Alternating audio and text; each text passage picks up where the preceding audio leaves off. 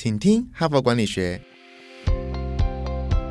在这里，我们希望用轻松无负担的方式与你分享最新管理新知，打造属于你的哈佛 DNA。我是节目主持人杨玛丽 Mary。我们这一整周呢，从周一到现在整个礼拜呢，我们都会来谈 AI 行销哈，就是 AI 引用到行销方面到底应该怎么做哈。那么我们礼拜一呢已经分享了，就 AI 行销呢啊有十五种的方法哈。那你各位听众可以去盘点，你到底用了几种方法在你的行销呃方案里头或行销作为里头。啊，然后我们礼拜二呢是介绍说你如何评估你 AI 的策略的成熟度，你是属于比较进阶的，还是比较初阶的，还是根本就还没有开始哈？它有一些衡量的方法，那我们也介绍这个衡量的方法。那么今天呢，我是要来介绍说，呃，怎么样呃采购正确的 AI 的这个科技哈，来帮助你做到最好的行销的呃策略啊。那么这篇文章的标题叫做“这些行销工具别买”，哈，就是不要买错工具了哈。不过我真正在介绍这篇文章之前呢，我先来分享一些我的观察哈。就是过去几年来，我发现就是很多公司，其实包括我们自己的公司也一样，会一直很焦虑，说哇，别人都转型了，别人都使用最先进的行销的工具，比如说 AI 的方法去追踪消费者的的路径啊，去了解我们的比如说会员啊或。我们的忠实顾客啊，他来来我们这里都买一些什么，然后希望可以做交叉分析哈。所以，比如以我们杂志来讲。我们集团来讲，我们有书啊，有杂志啊，也常常在办活动、办论坛等等。我们就很想要了解说，哇，某一个消费者他大概会参加我们什么活动，他会买我们什么书，或者是会订我们哪一本杂志？因为我们集团有远见、有哈佛商业评论，也有未来亲子、未来儿童等等，就是不同的杂志。所以我们就很想要了解这个消费者他到底跟我们的关系有多密切。他除了买 A 杂志，他可能会不会再买哪一本书等等，或参加哪一种活？动希望把它整体的了解。那其他公司也一样嘛，它可能不同的产品之间有很多联动的关系，大家都很想要了解。那么，所以有的时候会觉得说啊，我们需要资料分析师，我们需要某一种科技来帮我们的忙，所以呢，就会盲目的哈，就是说哇，某某人才好像很厉害，他号称是数据专家啊，就把他重金礼聘进到公司来，或者是某某软体好像很好，我我们就有时候几百万就投资下去，就给他买下去，然后就引进到公司来。但是常常经过一段时间后，发现说，哇，这个人他去做客户分析、资料会员分析或是顾客分析出来的结果呢，好像跟我们的行销合不起来啊。但是那个员工都很贵啊，因为号称资料分析师，他从来的薪水都很高嘛，哈。然后他可能呃推荐公司要采购某一个软体，要某一种工具，那可能开价也都是很贵的哈。老板也是给他买下去，我想说这就是未来哈，我们要使用未来。可是常常就导入也不是很成功哈，所以到最后呢，就是花了很多呃时间，然后花了很多冤枉钱，那大家觉得还是停留在原地，然后原来的人才可能还会很不高兴、很不爽，因为他觉得他不受重视等等。所以这个怎么样？呃，连接这个新的人才、新的科技工具，就 AI 行销的工具，跟原来的呃行销部或者是业务部的人才，这种一直呢，这种三方面的连接、跟合作、跟默契，跟形成一个新的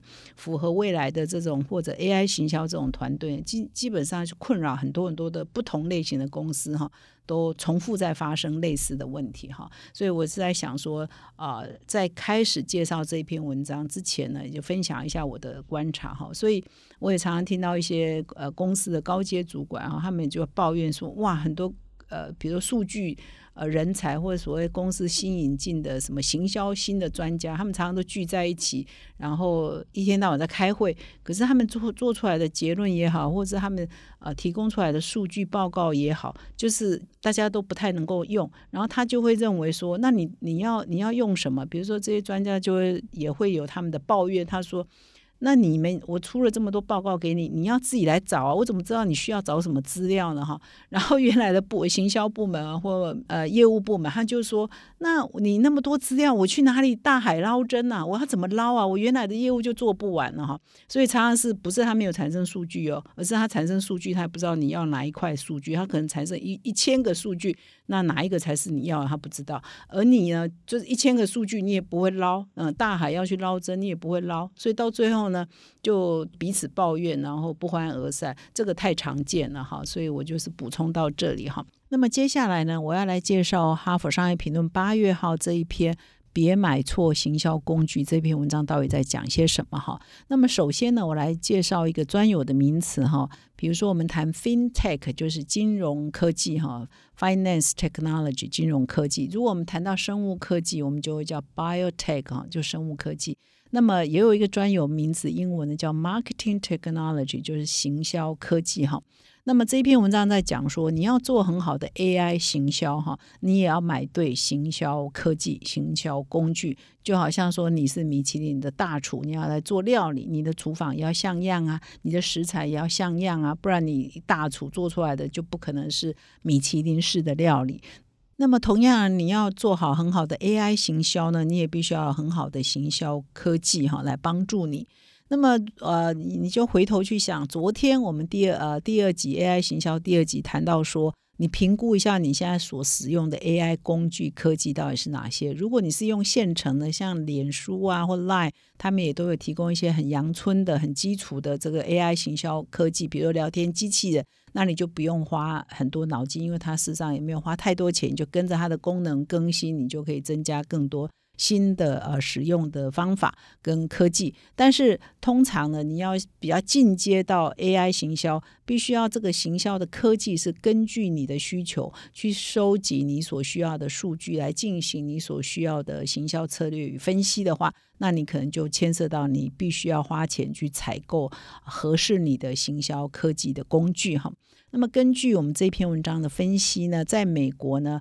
，MarkTech 啊。就是 marketing technology 的产业规模呢，已经成长到一千两百两二十亿美元，这好几兆台币这样的规模哈，每年每年的成长率都是两位数哈。那以这篇文章来讲，是年成长率大概平均是二十二个 percent 哈。那么很多创新的公司呢，很多新创公司也都是 focus 在研发新的行销科技啊这样的领域哈，所以它成长新公司的成长也。以二零一九年为例，在美国，它二零一九年新公司加入了这个呃数量呢，就等于是二零一五年整个产业的规模哈，表示说它是一种爆发性成长，几乎各种领域的公司它都可能使用到 AI 的行销的工具哈，所以成长是非常的快。但是呢，这篇文章就举了很多呃匿名公司的例子来说明，说其实很多老板都花了很多冤枉钱哈。比如说呃，他他举了某某公司的领导人啊、负责人去参加一个软体的研讨会，那他在会场上就看到哇，人家可以把数据呢视觉化，也就是说他跑出来的数呃数据呢，哦，他有自动的软体可以把它视觉化，好像很容易就看得懂，他觉得好厉害，就当场了就冲冲动了，就把它买下来了哈。然后就是几十万美金就把它花下去了哈。后来呢，他把它引进这些科技引用到公司来，就发现说，经过一段时间，发现落差很大，就是也可能同事也不太会用，或者用了以后发现不好用，所以到最后就是浪费大家的时间，还浪费大家，还浪费公司的金钱哈。那所以这样的例子呢，呃，按照这篇文章的说法是蛮多的哈，就我们就不要一一举例。那他就来分析说，通常呢，呃，在做投资上面会发发现两个主要的问题哈。第一个问题就是数数据的迷失啊，哈，就是只要相信是数据，然后就认为他应该要收集，所以呢，就是收集一大堆，但是很多数据根本。不需要，或者是真的要用的时候呢，也不知道哪一个数据才是你你需要的，所以就浪费很多时间，跟浪费很多资源在呃收集数据哈。所以这也是一种数据的呃一种迷失，认为说只要是数据就把它存下来，但是不一定是这样的哈。这是第一个迷失哈。其实这个我讲到这里就想到我们这个为了防疫，到处都在扫 QR code。那也很多人反映说，哇，扫成这样，真的你要追踪一个人的足迹的时候，好像也很难查，也是要大海捞针哦，是不是有类似异曲同工之妙哈？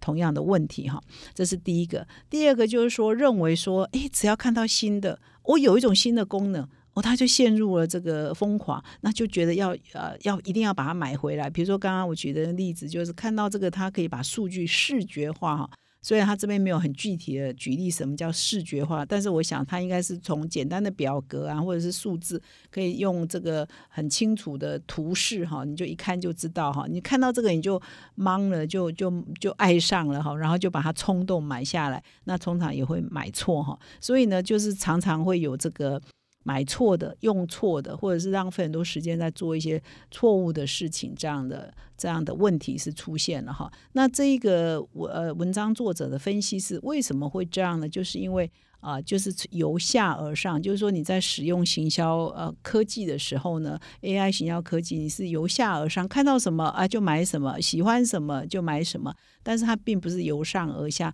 这边讲由上而下不一定是说传统的管理，说哎我是呃父权式的，我是独裁式的由上而下，而应该简单的讲应该是以终为始，就是说你先有一个目标，到底你要达到什么目标为原则。然后再去回推你需要什么工具，而不是被那种表面的看起来很提花的、很很很好像很漂亮的一些行销工具，你就你就觉得这是最先进的，这是最棒的，这是最酷的，你就把它买回来。你忘记去思考说这是不是你需要的？你的同事会不会用？甚至说你引进的人才他会用这些工具？你的引进的人才可不可以？你原来的人才是可以磨合的，是可以合作的？这些都必须要考虑哈。啊，所以这篇文章呢，除了介绍说你必须要由上而下，以终为始啊，去呃评估你要采购哪些行销工具之外呢，他也介绍了一个方法哈，叫三 D 的方法。第一个 D 呢是 deconstruct，就是解构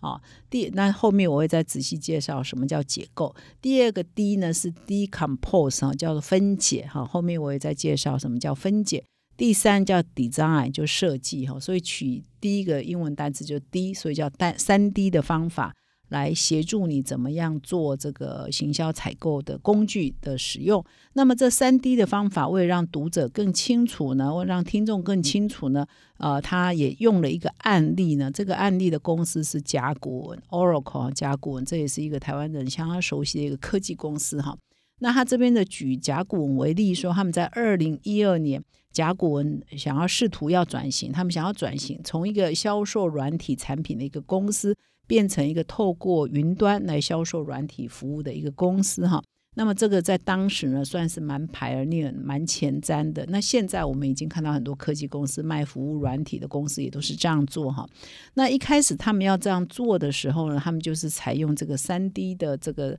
的结构的方式哈，来进行他们的 AI 的行销的方案哈。那么第一个 D 呢叫 deconstruct，就是解构。那它这个简单讲就是说，把顾客历程啊 （customer journey） 哈分成不同的阶段，就是你。一开始要把你顾客从一开始认识到你，到增进顾客跟你的接触，接触到你，到最后他真的购买了哈，驱动购买这个过程，以及之后还不断的留客回客啊，回客与留客这整个阶段就是。把它把消费的历程的解构哈，那每一个结构之后呢，就要分解，就是每一个结构的构面呢，它到底希望达到什么样的行销的策略跟行销的目标？接下来就第二步就要拟定战略，你的行销目标是什么？你的销售策略是什么？就要拟定出来哈。那到最后就到了设计的阶段就是你怎么样顺利的执行这整个的设计哈。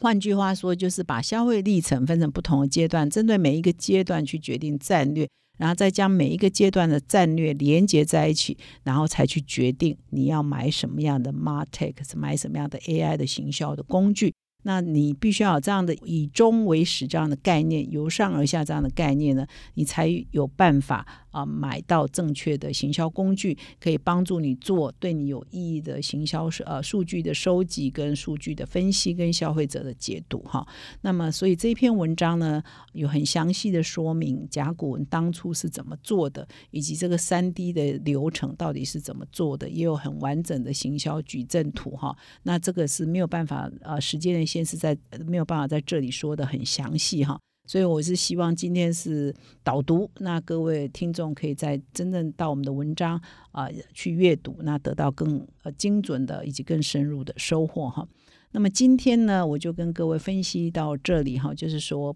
买的买行销工具通常是很花钱的，你要导入一个软体呢，动辄好几百万起跳哈，所以我们每一个决策呢，现在的行销呃又很又又很难做的，或者是必须要很大量数位化的时代，到底应该怎么做，把你的钱用在最正确的地方？那这篇文章有很好的分析跟解读，我希望今天的分享对各位呢。啊，是未来的行销 AI，AI 的行销是很有帮助的哈。那再一次谢谢大家听今天的呃内容。那么最后呢，如果你喜欢这个节目啊，不要浪费你血液里的哈佛基因，现在就订阅这个节目，并到说明栏看更多的管理观点。感谢你的收听，我们明天再相会。